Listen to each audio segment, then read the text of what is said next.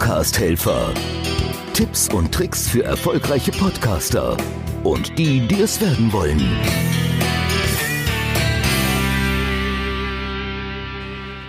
Ich bin Volker Pietsch. Corona und mein Podcast. Eine ganz aktuelle Frage. Was mache ich jetzt mit diesem Coronavirus? Wie gehe ich in meinem Podcast damit um? Und hier kommt eine für mich ganz einfache Empfehlung. Hat es etwas mit meinem Thema zu tun, behandle ich das bezogen auf mein Thema.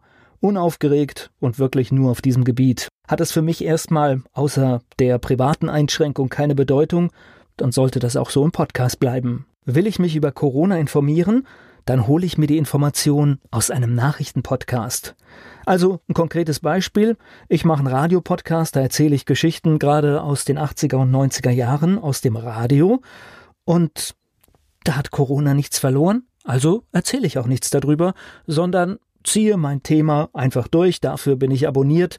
Das wollen die Leute hören. Umgekehrt habe ich ein schönes Beispiel bei einem meiner Kunden, der beschäftigt sich mit dem Thema Mitarbeiterführung und er spricht jetzt in der aktuellen Ausgabe über Führung im Homeoffice, wie das funktioniert, was man beachten muss, völlig unaufgeregt, ans Thema angepasst. Ich sage perfekt.